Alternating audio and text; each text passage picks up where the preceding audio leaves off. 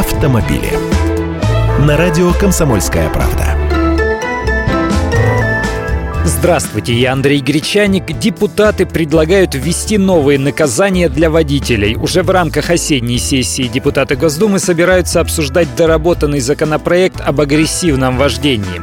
Соответствующим положением планируют дополнить часть первую статьи 12.15 Кодекса об административных правонарушениях и ввести штраф от 2,5 до 5 тысяч рублей за умышленное создание опасности для движения и создание условий для причинения вреда вреда участникам дорожного движения. Мы-то понимаем, что такое опасное вождение, но как его зафиксировать формально, вот вопрос.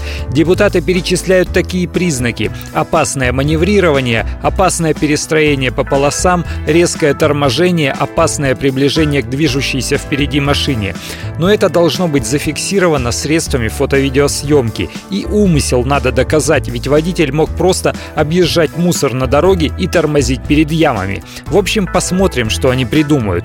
А в это время до 3000 рублей уже до конца текущего года должен вырасти штраф для автомобилистов, не уступающих дорогу машине скорой помощи. В Минздраве поддерживают эту инициативу, хотя и сейчас не предоставление преимущества в движении транспорту оперативных служб с включенными мигалками наказывают штрафом в размере 500 рублей или лишением прав на срок от 1 до 3 месяцев. Но это не слишком сильно пугает автомобилистов, и они не спешат освобождать дорогу. Иногда автохамы открыто мешают проезду скорой, чем ставят под угрозу жизнь и здоровье людей. автомобиле.